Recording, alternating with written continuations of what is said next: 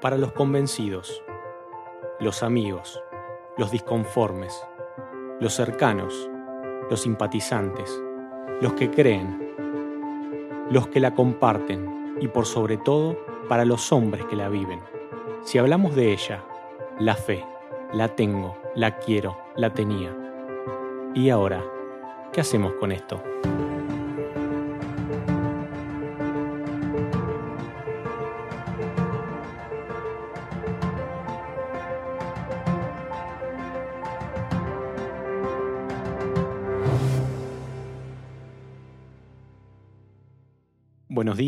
Buenas tardes, buenas noches.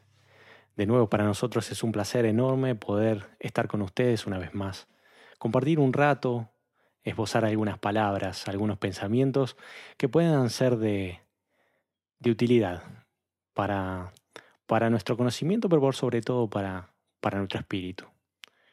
El día de hoy vamos a charlar sobre un tema muy, muy, muy lindo que hemos titulado compra heredad. Está basado en el texto de Jeremías, que ahora en unos, en unos minutitos vamos a, a leer juntos. El texto es largo, vamos a hacer algunas extracciones. Pero antes de comenzar con eso, trajimos una, una historia muy simpática que nos va a servir para, para reflexionar un poco el, el tema, para arrimar eh, ideas y, y hacer crecer a, a partir de ahí. En este, en este texto de Jeremías se habla sobre Babilonia, y Babilonia nos puede, nos puede ayudar a reflexionar sobre otros tantos grandes imperios que existieron por allí. Podríamos citar también uno muy cercano y que tiene que ver mucho con la historia bíblica, como es el eh, imperio egipcio. Tanto el imperio egipcio como, como el babilónico, o quizás también el romano, dejaron ya de existir hace, hace mucho tiempo. Y de ellos, algunos tenemos más rastros, como por ejemplo el egipcio, y de otros tenemos muy poco, como el, el babilonio. Las últimas guerras en, en, Irak, en Bagdad, se encargaron de, de destruir lo poco que queda, y los esfuerzos de la UNESCO por declararlo Patrimonio de la Humanidad en los últimos años casi que no harán justicia a lo que allí alguna vez hubo como patrimonio histórico o ruinas arqueológicas. Poco queda. Y Egipto parecería ser un buen ejemplo para poder eh, traer a, nuestra memoria elementos útiles que podemos rápidamente identificar porque son palpables, porque mm, las pirámides, por ejemplo, están ahí.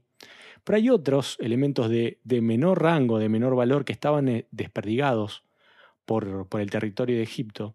Otros templos, obviamente, templos dedicados a los dioses con minúscula, totalmente con minúscula, que estaban allí siendo eh, adorados. Y en particular, en, ya ahora en una época más moderna, lo que, lo que llama nuestra atención es una, es una situación un poco eh, sociopolítica que sucede allí. Eh, allí por el año 70, el gobierno de Egipto se, de Egipto se encontraba con con un problema de inundaciones frecuentes del Nilo. Eh, entonces empieza a idear una presa, la que se denomina hoy la presa de Asuán. Consigue el patrocinio y la financiación, tanto económica como de conocimiento, para poder hacerlo en, Rusia, ¿sí? en plena eh, Guerra Fría, y comienza la construcción.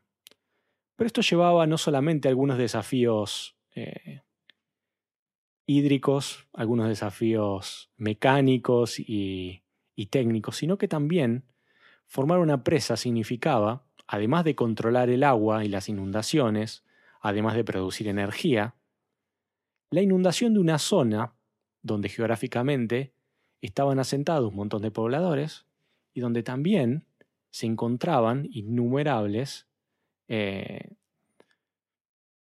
templos y reliquias arqueológicas de, de valor sustancial, ¿sí? Cosas que obviamente no podríamos eh, tener como humanidad si estuvieran eh, inundadas por una, por una presa artificial, ¿verdad? Entonces, bueno, obviamente Rusia no se iba a hacer cargo de esto, porque para esto era necesario muchísimo dinero. Estamos hablando de, de templos hechos de piedra, de miles y miles de kilos, donde había que retirarlos de forma delicada, de forma que pudieran ser resamblados en otro lugar, porque eh, ¿de qué me sirve quitarlos y al quitarlos destruirlos, verdad? La idea era, era preservarlos. Entonces aquí, este antiguo imperio, que hoy ya era conformado un país, imperio que había sido eh, reconocido por su poderío eh, en los ejércitos, por su conocimiento científico técnico, hoy necesitaba de la, y por sobre todo económico, hoy necesitaba de la financiación y el conocimiento de otro imperio moderno, como es el ruso, la ex Unión Soviética, y de la ayuda de algunos aliados, que ahora vamos a, presentar, que la UNESCO consiguió para remover esos, esos templos. Y estuvo allí trabajando Italia, eh, España, Estados Unidos y Países Bajos, retirando una gran cantidad de estas... Eh, Creo que 11 templos. Reliquias arqueológicas, sí, así es. Y como eh, premio, digamos, como regalo al término de, esta, de este salvataje, llamémosle ad honorem, que realizaron estos países, Egipto les regaló, como, como gesto de, buena voluntad y de, de, reconocimiento. de reconocimiento, cuatro templos que allí había. Y hoy el, el Museo Met, el Metropolitan de Nueva York, tiene eh, como una muestra permanente el templo de Dendur, que tuve la posibilidad de conocer en dos oportunidades. Y Madrid, su capital, tiene otro templo en la, Plaza de España, exhibido, en, en Italia, en Turín. en Turín, y también, para ser precisos, en Leiden, en Países Bajos, también hay otro templo allá exhibidos. Y estos templos fueron removidos quirúrgicamente y hoy Nueva York, que para algunos es la capital no oficial del mundo, tiene en sus tantos museos exhibidos reliquias de todas partes del mundo, eh, como muestra de su gran eh, predominio cultural, su predominio económico, pueden darse el lujo de tener un museo Fue ejemplar. Es como, como si hubiese pasado la posta a lo que Egipto fue en su momento, ¿no? Tenemos tres tipos de históricos de, imperios. Unos son de carácter económico, eh, donde estos países eh, imponen las reglas de juego económico. Eh, entre ellos ese imperio es el babilónico. Otros imperios que son como lo era Egipto. Egipto era en su momento el primer mundo de, ese tiempo. Tenía el mejor, el mejor este, y más temido ejército. Nadie quería meterse con, con el ejército egipcio pero no tenía la característica de ser un imperio conquistador, o sea, no salía de su territorio. Ellos tenían lo mejor de lo mejor, tenían un poderío económico importante, al punto tal de que eh, tenían lo que vendría a ser el Banco Inter, eh, el BID este, de aquel tiempo, o la, el FMI de aquel tiempo, tenían la mejor ciencia, los mejores médicos, la matemática más avanzada, Qué, qué paradójico que para ellos, los creadores de las pirámides, que hasta el día de hoy estamos intentando ver cómo las construyeron, necesiten de la, de la ciencia de otro para construir una presa. Y de quien en este momento ocupa ese lugar en el mundo, ¿no? Otro tipo de, imperio son los, el imperio romano, eh, que tenía una forma diferente de, trabajar. El Imperio Romano eh, se mimetizaba con, con aquellos a los que iba a subyugar. los dejaba, dejaba muchas estructuras funcionando, eh, políticas de seguridad, hasta de ejército, parte del gobierno, y lo que hacía era, como si fuese un gran parásito, extraer todas las riquezas que podía. Por eso todos los caminos conducen a Roma, literalmente, porque era, era la forma de drenar las riquezas que llevaban para ese lugar.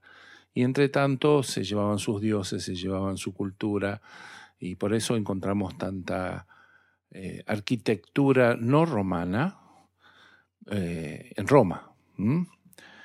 Otro estilo de, imperio es el griego. El griego sí era conquistador, pero el griego al revés del, romano eh, no, se mimetizaba, sino que hacía que todo se transforme en griego. Te cambiaba el idioma, te cambiaba los dioses, te cambiaba la arquitectura.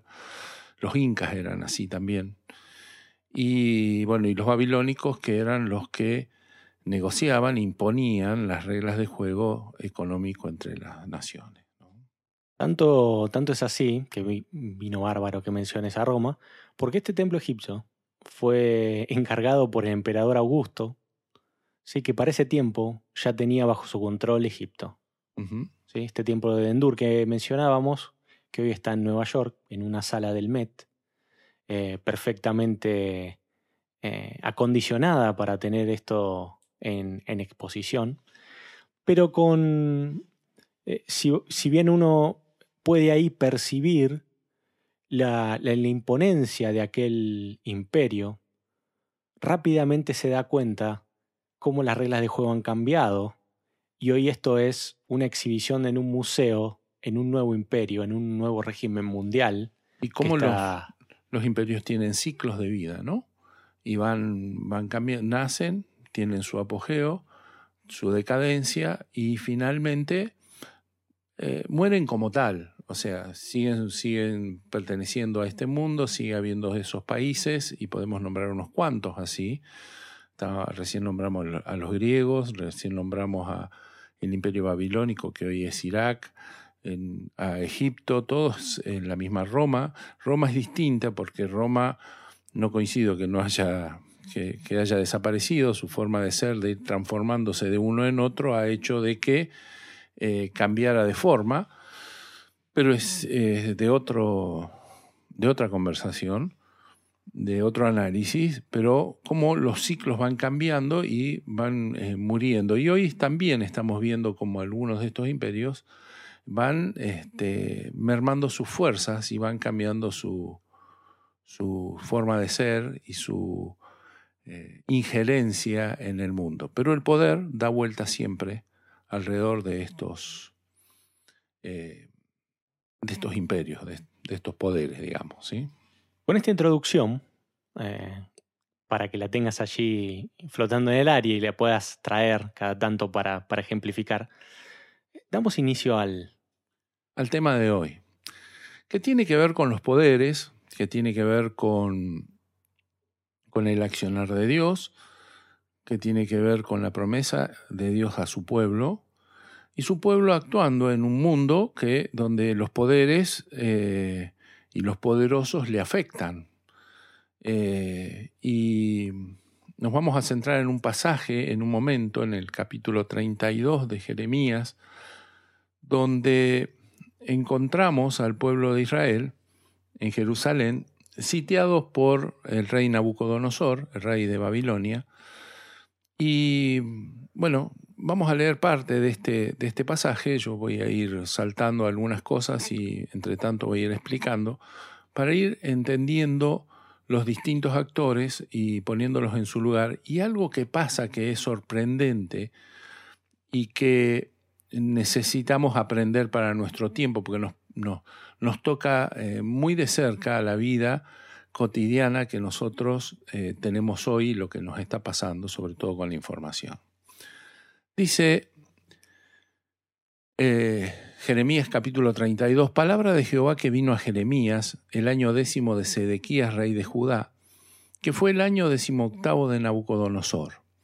Entonces el ejército del rey de Babilonia tenía sitiada Jerusalén, y el profeta Jeremías estaba preso en el patio de la cárcel que estaba en la casa del rey de Judá, porque Sedequías, rey de Judá, lo había puesto preso, diciendo, ¿por qué profetizas tú diciendo, así ha dicho Jehová?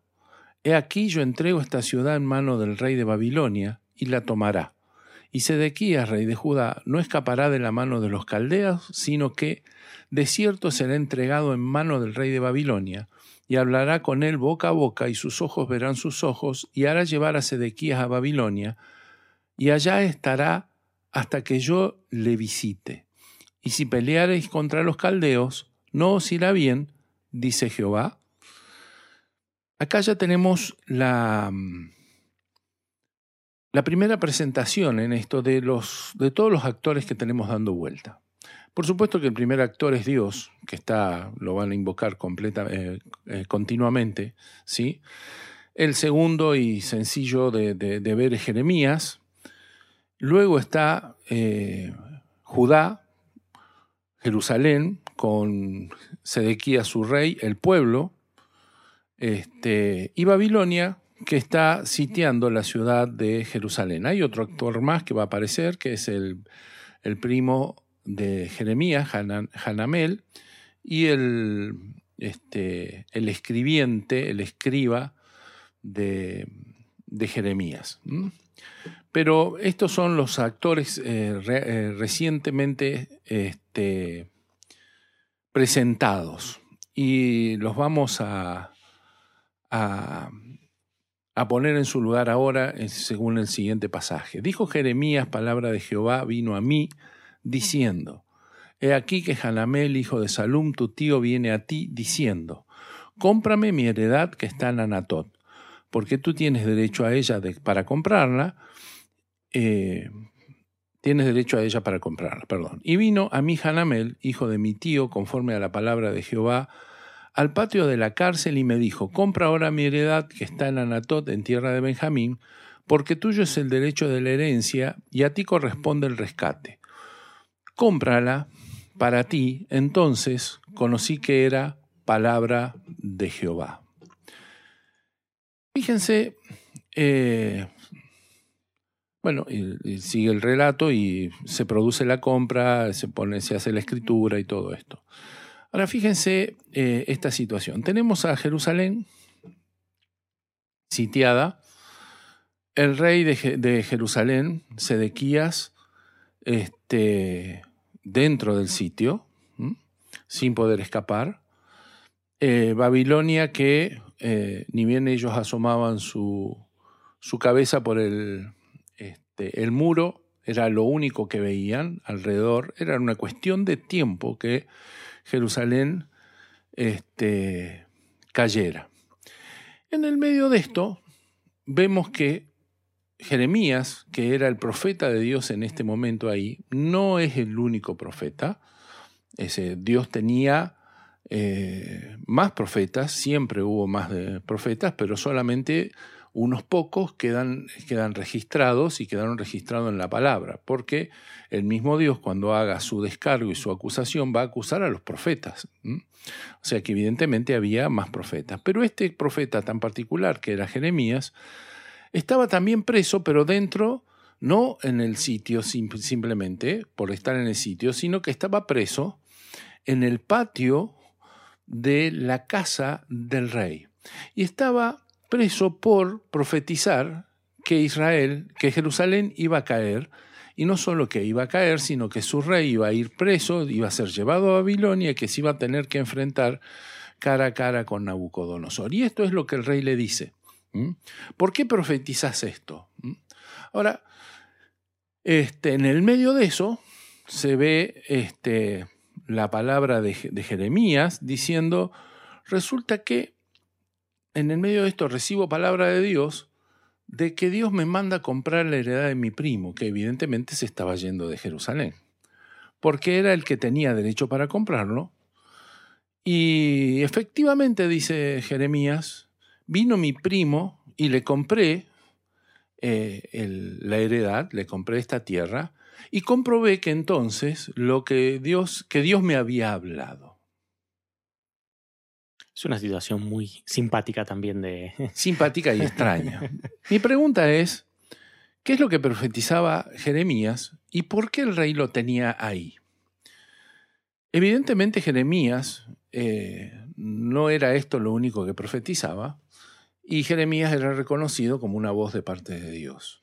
Ahora, al rey no le gustaba lo que, lo que Jeremías decía, y no quería que el pueblo escuchara o que otro escuchara lo que él estaba diciendo. Sin embargo, él sí quería escuchar lo que Jeremías decía, por eso lo tenía preso, pero no en cualquier lugar, lo tenía preso en el patio de su casa. Era como un preso privado que tenía este, el rey, porque quería escuchar aunque no le gustaba lo que escuchaba, porque le daba autoridad a lo que Jeremías decía, pero no quería que se proclamara, no quería que Jeremías vaya por ahí diciendo lo que Dios le estaba diciendo, ¿sí? Una situación de lo más extraña. Pero en el medio de todo esto está Jeremías hombre, Jeremías que, que, sufre, que es el que se está bancando estar en el patio de la cárcel. Y Dios también, todo el tiempo, no callando esa voz, sino que permitiendo que Jeremías siga llevando profecía viva al, al patio del rey. Sí, pero empiezan a ocurrir algunas cosas extrañas en este, en este relato.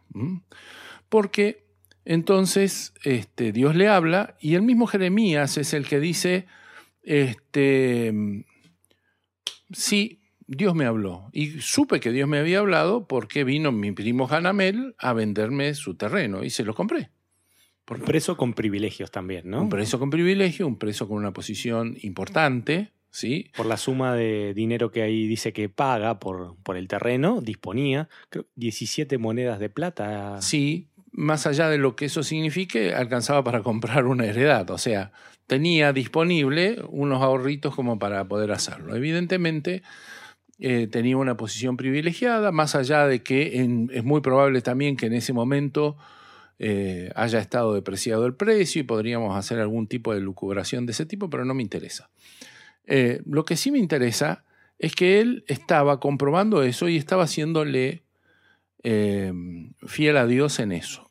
Entonces comienza a decir, compré entonces esta heredad que Dios me había mandado y este, arranca el pasaje en el capítulo 15 donde Jeremías empieza, en el capítulo no, en el versículo 15, donde Jeremías empieza a hablar nuevamente con Dios. Y dice, porque así ha dicho Jehová de los ejércitos, Dios de Israel, aún se comprarán casas, heredades y viñas en esta tierra. Y después que di la carta de venta a Baruch, después que dio la, la, escritura a Baruch, hijo de Nerías, oré a Jehová diciendo, oh Señor Jehová, he aquí que tú hiciste el cielo y la tierra con tu gran poder y con tu brazo extendido, ni hay nada que sea difícil para ti, que haces misericordia a millares y castigas la maldad de los padres de los hijos después de ellos. Dios grande y poderoso, Jehová de los ejércitos es su nombre, grande en consejo y magnífico en hechos,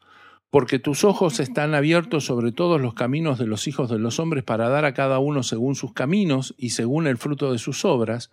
Tú hiciste señales y portentos en la tierra de Egipto hasta ese día y en Israel, y entre los hombres y te has hecho nombre como se ve en el día de hoy, y sacaste a tu pueblo Israel de la tierra de Egipto con señales y portentos, con mano fuerte y brazo extendido y con temor grande, y le diste la tierra de la cual juraste a sus padres que le darías, la tierra que fluye, de la que fluye leche y miel, y entraron y la disfrutaron, pero no oyeron tu voz ni anduvieron en tu ley, nada hicieron de lo que les mandaste hacer, por tanto has hecho venir sobre ellos todo este mal. He aquí que con arietes han acometido la ciudad para tomarla, y la ciudad va a ser entregada en mano de los caldeos que pelean contra ella a causa de la espada, del hambre y de la pestilencia.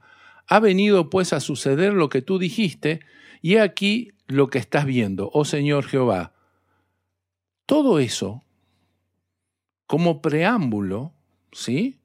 Para hacerle una pregunta al Señor. Después de decir lo grande que es, lo magnífico que es, lo mal que se portó el pueblo, el castigo que Dios le ha mandado y la, consecuencia de la maldad del pueblo sobre, sobre ellos mismos, dice, y tú me has dicho, compra la heredad por dinero y pon testigos, aunque la ciudad sea entregada en manos de los caldeos. O sea, a ver, a ver si entendemos la, la, ironía de este pasaje. Tú eres el más grande de todos, tú manejas todas las cosas, tú creaste el cielo, la tierra, no hay nada imposible para vos, nada que y me mandás a comprar el terreno en este momento. Todo se cae a pedazos, me decís que se va a deshacer todo, ¿sí? Que van a ser, este, vamos a caer precio de los, de los caldeos, y me mandás a comprar una tierra en este lugar. Es como que no contrasta lo que termina preguntando con la introducción que le ha hecho. Y va a venir la respuesta de parte de Dios a esta pregunta. Porque eh, es, es, muy interesante, yo no voy a leer ahora eh, la respuesta de parte de Dios porque es más larga todavía que la introducción que Jeremías acaba de hacer, pero es como que él le pregunta por una cosa y Dios le responde otra. Le responde conforme a su introducción, pero no conforme a su palabra, a su pregunta. Y finalmente sí va a volver. Y entonces va a ser una lista de los males de, eh, del pueblo de Israel y de lo que ha pasado con ellos, ¿sí? Y hay de parte de Dios una acusación muy pero muy grande. Dice, me dieron la espalda. Me dieron la espalda, les enseñé, les di un mensaje de fe, ¿sí? Y me dieron la espalda. No quisieron nada de lo que yo les di. Metieron la idolatría dentro de mi casa, adoraron eh, dioses de madera, de yeso, de carne y hueso, ¿sí? Y acordaron con el sistema que había en ese momento. Sistema religioso, sistema político, sistema de lo que fuese. Y fíjese, dice, entregaron en sacrificio a sus hijos. Es una acusación terrible la que Dios está haciendo. Transaron de tal manera con el sistema que, imperante que entregaron sus generaciones. ¿sí? Eso es lo que, eh, si lo tengo que traducir, lo traduciría de esa manera acordaron de tal manera que entregaron en sacrificio a sus hijos. ¿sí? Y en paralelo Dios diciendo compra heredad, heredad que seguramente no, no, solo le iba a vivir Jeremías, si fuera posible, sino que sus generaciones. Está hablando justamente de algo que pasa de una generación a otra generación, por eso es heredad, de padres a hijos que queda dentro de una familia. Y entonces Dios dice, pero no importa, Ahora les voy a dar un mensaje de, esperanza, hay un mensaje de esperanza, los reuniré. Pondré coherencia, dice, entre su corazón y su camino. Les voy a cambiar el corazón y les pondré, haré que coordine, ¿sí? Que haya coherencia entre el corazón de ustedes y el hacer de ustedes, ¿sí? Y haré que las generaciones que les sigas me teman y les vaya bien. Entonces mi mandato es compra la heredad, apuesta eh, a este lugar. Pero antes Dios le hace una salvedad, ¿sí? Que quiero hacer notar aquí. Y con todo, dice, ahora así dice Jehová, Dios de Israel a esta ciudad, de la cual decís vosotros. Y ese de la cual decís vosotros para mí es la que cambia absolutamente todo esto y es el centro de lo que quiero eh, resaltar aquí. Dice, y con todo, ahora sí dice Jehová, Dios de Israel, a esta ciudad de la cual decís vosotros, entregada será en mano del rey de Babilonia espada, a hambre y pestilencia. He aquí yo los reuniré de todas las tierras, a las cuales los eché con mi furor y con mi enojo e indignación grande, y los haré volver a este lugar y los haré habitar seguramente. Y me serán por pueblo, y yo les seré a ellos por Dios, y les daré un corazón y un camino, para que me teman perpetuamente, para que tengan bien ellos y sus hijos después de ellos. Y haré con ellos pacto eterno, que no me volveré atrás de hacerles el bien, y pondré mi temor en el corazón de ellos para que no se aparten de mí y, me alegraré con ellos haciéndoles bien y los plantaré en esta tierra en verdad de todo mi corazón y de toda mi alma. Y antes de, de esta parte que yo leí, que es el cierre, Dios les dice, voy a traer hambre, voy a traer la pestilencia, voy a traer la espada, que luego le dice, ustedes han dicho que iba a venir. En ningún momento, cuando lo vemos a Dios hablando a través de Jeremías, resulta que Dios le dijo que esto iba a pasar. Pero ¿qué era esto que ellos estaban diciendo que iba a pasar? Esto que ellos estaban diciendo era lo que Jeremías no podía ver desde el patio de la cárcel, ¿sí? en su cárcel en el patio de, de, la casa del rey, pero que sí se podía ver a través de los muros. Ellos levantaban su cabeza y que veían a Babilonia acampando, sitiando la ciudad y eso es lo que ellos veían. Próxima a ser tomada. Próxima a ser tomada. ¿sí? Y empezó a crearse un estado de, de, de situación y, una, y se empezó a formar una opinión acerca de lo que iba a pasar, que era hambre, peste y espada. No solo una opinión, sino que la gente también empezó a tomar decisiones en, función, de, función eso. de, eso. Entre ellos Hanamel, que decide Vender me voy a ir. Tal cual. ¿Y qué pasa con Jeremías? Y esto eh, habla de la humanidad también de Jeremías. ¿Por qué Dios deja ver esto? Porque Jeremías, yo no voy a discutir la, la, categoría ni la importancia del profeta Jeremías. Pero acá Jeremías no profetiza de parte de Dios. Lo, que, lo único que él reconoce de parte de Dios es que Dios le mandó a comprar la heredad. Pero después él hace todo un, no sé cómo decirlo sin que suene mal, pero como un verso, como, como una historia de cosas que van a suceder que no estaban diciendo Dios. Y Dios le dice, eso no lo dije yo, lo dijeron ustedes, pero ustedes lo pidieron, yo se los doy, no, no tengo problema. Quieren hambre, quieren peste, quieren espada, yo les doy esas tres cosas. Pero mi idea pasa por otro lado. Lo que yo te estoy mandando, Jeremías, es otra cosa. En el medio de esto, en el medio de esta situación, yo te estoy mandando a qué? A que compres heredad, porque mi mensaje no es de de, juicio, si bien hay una acusación fuertísima de parte de Dios, y no digo que no haya un juicio para, para la nación de Israel y para las otras naciones, no estoy diciendo esto, pero el mensaje está centrado en la esperanza, y el mensaje es entonces compra heredad. Apuesta a estas generaciones que a las generaciones que vienen. Apuesta a este lugar porque yo tengo puesto, tuve y sigo teniendo puesto mis ojos en esta tierra y en este pueblo. Si, si, Jeremías era en ese momento esa voz que, que tuvo este destello de, luz para interpretar a través de, la compra del terreno lo que Dios estaba queriendo, ¿cómo, ¿en qué lugar pone al resto de la iglesia fragmentada quizás que había ahí en Jerusalén aún? Una iglesia totalmente confundida, que no podía eh, visualizar esta situación y arremetida por, por el estado este de sitio que vivían, totalmente desmembrada. Esto tiene un paralelo con, con nuestro y una aplicación con nuestro momento. Yo veo aquí a eh, tres tipos de iglesia o tres partes de la iglesia. Yo las llamé de esta manera. La iglesia confundida, que es la que vos estás hablando la iglesia prima, haciendo eh, referencia a Hanamel, el primo de Jeremías, y la iglesia remanente. La iglesia confundida es esta iglesia que profetiza no de Dios y se mueve por las circunstancias.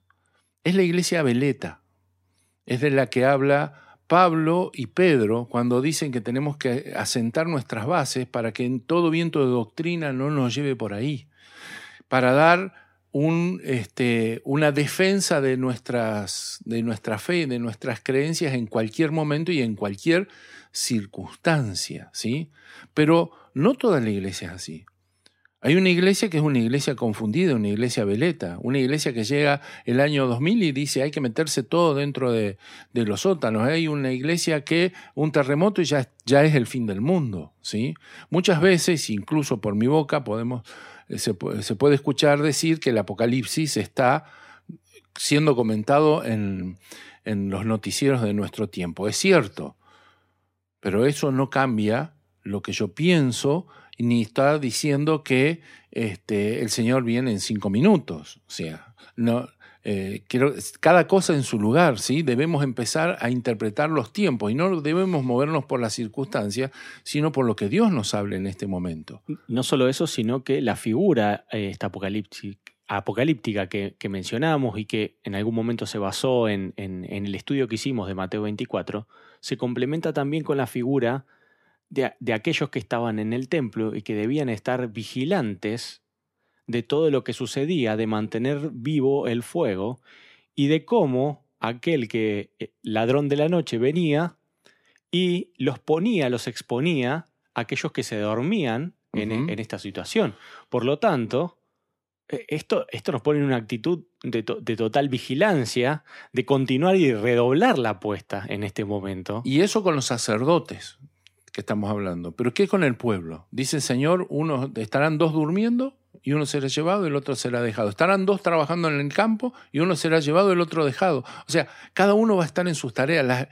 La, vida continúa y no, no cambia por las circunstancias. Eh, cambia, pero mi fe no cambia por las circunstancias. Y eh, no puedo ser ni, ni dejar de velar, ni ser alarmista, ¿sí? No puedo estar distraído y por eso debemos aprender de las señales. Una primera iglesia que es la iglesia confundida. La iglesia confundida que profetiza no de Dios y que se deja llevar por lo que le opina la gente. Y si lo opina, la gente opina de derecha, hoy opinamos de derecha. Si opina de izquierda, hoy opinamos de izquierda. Si, la si el pensamiento del mundo empieza a modernizarse, la iglesia también debe modernizarse y la doctrina también se, eh, se moderniza y empezamos a predicar cosas y a relajar la santidad y la, y la, y la doctrina en función de que de lo que está pasando. Y eso es así con la familia, con la sexualidad, con el dinero, con un montón de cosas que empiezan a modernizarse y parece que esa modernidad debiera meterse dentro de las leyes de parte de Dios. Dice Dios, eh, eh, atención, yo no cambié, yo estaba mucho antes de que esto se, se volviera viejo, se volviera moderno, y mis principios son exactamente los mismos ahora y siempre. Por otro lado está la iglesia prima. ¿Quién es la iglesia prima? La iglesia prima es la iglesia cómplice de las circunstancias, no la que se deja llevar la veleta, sino la cómplice que está preparada para huir en cualquier momento. Es la que tiene las valijas listas. ¿sí? Es la que piensa en su propio provecho, la que no piensa en el prójimo, la que le importa muy poco lo que le pase al mundo, es la del sálvese quien pueda. Y tenemos iglesia así, tenemos una parte de la iglesia así, una, iglesia indolente, una iglesia insensible, una iglesia distraída, una iglesia metida en sí misma y que solo le importa salvarse ella sola. Por un lado, la equivocada. En, sus propósitos, ¿verdad? En sus propósitos. mantener su pequeño reino, digamos. Te digo que prefiero a la confundida y no a la prima. ¿Está? Prefiero a la que le está errando porque se equivoca, porque se deja llevar por los formadores de opinión, porque le es más, eh, más autoritaria el comentario de un, de un noticiero o la cantidad de información que llega por nuestros celulares y por nuestra internet, ¿sí? Que aquella que tiene una agenda propia, que no está dispuesta a negociarla por la agenda de Dios. Exactamente. Y finalmente la iglesia remanente, a la cual Dios le está diciendo compra heredad, porque es tu derecho ¿sí? Porque te tenés que hacer responsable de esta situación. Que es aquella que no tranza con, con la circunstancia, que es aquella que no ha transado con el sistema, es aquella que no está dispuesta a sacrificar sus hijos, sino que está dispuesta a ponerlo, como decía este, Josué, mi casa y yo serviremos a Jehová, a mi Dios, ¿sí? Esta de eh, tú y mi, mi casa y yo serviremos al Señor, volví a cortar ahí que me, se me hizo una laguna. Este, la iglesia remanente que es aquella a la cual Dios le dice compra heredad porque es, eh, es el derecho que tiene de salvar las, eh, las generaciones futuras y que está pensando que en vez de, que en vez de eh, plantar este, una planta silvestre o una flor o qué sé yo, planta un olivo y cuando uno planta un olivo, sabe que no va a cosechar el año que viene. Si quiere cosechar el año que viene, plante uvas. Pero el olivo me va a entregar su mejor, su mejor cosecha a los 40 años. Así que el que plantaba olivos, plantaba para la generación que viene. ¿sí? Y por eso el olivo es, símbolo de, este, del Espíritu Santo, ¿sí? y no el vino, que es símbolo de la sangre. Vos sabés que mm, cuando lo, cuando lo comentabas me vino a la mente una noticia que leí no hace mucho, tiene que haber sido en estos últimos días, y era la figura de, un, de un hombre que había cortado su viñedo, lo había vuelto leña para dejar ese lugar, porque ya no había más futuro donde estaba es el símbolo opuesto a esto que estamos diciendo. Lamentablemente no puedo precisar dónde era, no lo, no lo retuve, pero simbolizaba esto. Eh, cuando, cuando cortás un viñedo para hacerlo leña, es porque ya... Es como que quemaste las naves. Ya está. ¿Mm? Te rendiste. Destruiste el proyecto para siempre. Te rendiste. Ahora, pregunto yo, ¿por qué yo nací donde nací? ¿Por qué cada uno de nosotros nacimos donde nacimos? Es cierto que Dios tiene proyectos misioneros. Es cierto que puede mover a uno de sus siervos para ir a predicar el Evangelio a otro lado. ¿Está? Pero hoy vemos migraciones entre, entre naciones que no responden a eso. Entonces, mi pregunta detrás de todo eso es, ¿se equivocó Dios cuando me hizo nacer en esta tierra? ¿Qué tengo yo que decirle a mis hijos? Porque estamos tentados y continuamente se nos dice que en Europa se vive mejor, que en España se vive mejor, que en Estados Unidos, que el norte de, de, nuestro continente, que aún en México, que en tal lugar, que qué sé yo, que Nueva Zelanda y que... ¿Por qué Dios me hizo vivir acá si se podía vivir en otro lado, podía haber vivido mejor? A mí me tocó ir a predicar a muchos países y estuve un tiempo eh, predicando en Europa. Vivía un mes allá y un mes en, Argentina, un mes allá, un mes en Argentina. Y allá me encontré con un montón de, de argentinos. Y creo que si visitara a mis amigos en Estados Unidos me pasaría exactamente lo mismo, mis conocidos en Estados Unidos. La mayoría de ellos son escapados, exiliados económicos, que cuando llegaron allá se tomaron de la mano de, Dios y dijeron, Señor, tú nos has traído acá, te vamos a servir. Y Dios diciendo, yo no los traje acá. Yo no los... Ahora vamos a ver qué hacemos porque yo no te voy a abandonar, pero no es que yo te traje. Y resulta que entonces ese sueño dorado, esa historia magnífica que soñaron, no es tal. ¿sí? Y siguen siendo los sudacas que... que vinieron y se juntan en guetos y no la pasan tan bien como nos la cuentan, porque después uno cuenta las vencidas, pero nunca cuenta las perdidas, ¿sí? Así que los que se fueron te dicen lo bien que lo pasan, lo rápido que compraron un auto, ¿sí? Pero no te cuentan las perdidas, no te cuentan los dolores de todos los días y los pesares, y no por nada tenemos que andar este, llevándole hierba, dulce de leche y alfajores, este, porque extrañan su tierra natal, este, porque Dios me trajo a este lugar y no se equivocó cuando Dios me trajo a este lugar. Y cuando yo tuve hijos en este lugar, no se equivocó Dios para hacerlos nacer en este lugar. Esto no tiene nada que ver con, con Argentina en particular. Por ahí nosotros como interlocutores argentinos hablamos con esa perspectiva, pero si a vos esto te encuentra en cualquier parte del mundo, sería exactamente lo mismo. la palabra aplica de la misma manera.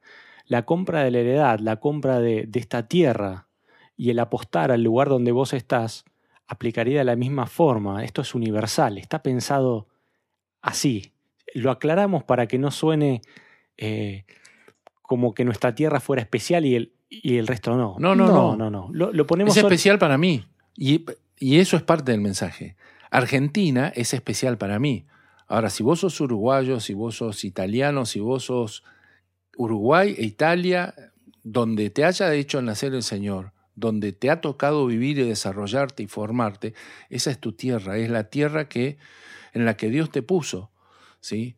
Y si yo hoy tuviese que armar un plan misionero, seguiría diciendo lo mismo que he dicho todos estos años, armaría un plan misionero al revés. Hoy preparamos a nuestra gente para un cambio transcultural, ¿sí? ¿Qué significa esto? Preparamos un, misionero para que aprenda la cultura del lugar donde lo vamos a ir a llevar. Y entonces lo llevamos allí, tiene un periodo de adaptación terrible, este, no sabe desarrollarse, comete errores de todo tipo y yo me saco el sombrero frente a esa gente. No estoy hablando mal de ellos, pero yo haría las cosas al revés. Yo trataría de traer uno de allá, ¿sí? al cual se le haya predicado la, la palabra, lo traería, le enseñaría y con su propia cultura lo volvería a llevar allá. Y que él sea misionero en su propia tierra. Que él, este, con todo lo que sabe de ese lugar, predique en el lugar donde Dios le ha llevado, porque nadie va a amar ese lugar y nadie lo va a hacer con tanta naturalidad como el natural de ese lugar. Si esto fuese posible, y sé que es posible, sé que es posible, es la forma en que yo lo haría. Ahora Dios dice hoy la misma cosa, compra heredad, apuesta a las generaciones y no te dejes llevar por la opinión pública, por los formadores de opinión. Cuidado con los formadores de opinión. Y tenemos formadores de opinión profesionales y formadores de opinión de todos los días, de a pie, de la calle, de los memes, de, los mensajes por, por, internet, de los mensajes por, por WhatsApp, por todo esto, que van cambiando y modelando nuestra forma de pensar y aún nuestra forma de dar testimonio. Y vemos así que la doctrina va al ritmo de este tiempo y no al ritmo de tiempo de Dios. Con esto, de alguna manera, estamos diciendo que, hay una tormenta de mensajes, una tormenta de, ideas, de modelos al cual somos sometidos, un bombardeo permanente. Y el lograr diferenciar una cosa de la otra. Es, un, es una tarea que hoy es de pocos.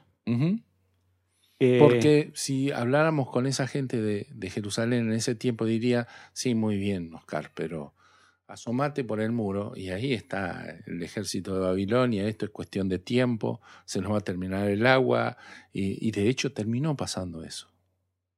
Es que no, era una, no era una cuestión de, de saber si era verdad o de mentira, porque obviamente se veía. El tema era montarse en los ojos de Dios. para poder ver más allá de eso. ¿Cómo hubiera terminado la historia si, si ellos no hubieran deseado tanto esa... Yo creo que de la misma manera, pero sin pasar por algunas cosas que pasaron. Porque de hecho se sigue comprando y se sigue vendiendo al día de hoy en esa tierra, ¿sí? Y volvieron y Dios los trajo, y hizo todo lo que Dios le había prometido. Pero también hizo lo que ellos profetizaron que Dios no había hablado nunca. No sabemos eh, del todo bien cuál es el impacto de nuestras palabras. Eh, estamos trabajando muchísimo para poder hacer que, nuestro podcast eh, llegue a más, a más personas. Y la verdad que quisiéramos retroalimentarnos también de, sus comentarios. Eh, al, pie de cada episodio van a encontrar un link donde ustedes pueden dejarnos un mensaje y comunicarse con nosotros. Creemos que en este, en este mundo de informaciones encontradas debemos permitir que el Evangelio, el único Evangelio que... Este Evangelio. Este Evangelio, como dice la palabra, pueda ser predicado. ¿sí? Sabemos que no somos los únicos, pero queremos estar en, contacto contigo. No somos dueños de la verdad. Absolutamente. Pero somos los buscadores incansables de esa verdad. De vuelta, este no es un mensaje de la Argentina para el mundo, es un mensaje que es, como te decíamos, es, universal. Esta palabra aplica para cualquiera. Hoy los interlocutores que, que lo mencionan son argentinos, pero si no lo fuéramos, lo diríamos desde el lugar que nos toque, que nos toque vivir. Amado, eh, si algo quiero decirte en este momento, es exactamente lo mismo que Dios le dijo a Jeremías, compra heredad, porque se volverá a vender, se volverá a sembrar, se volverá a cosechar en el lugar donde Dios te puso.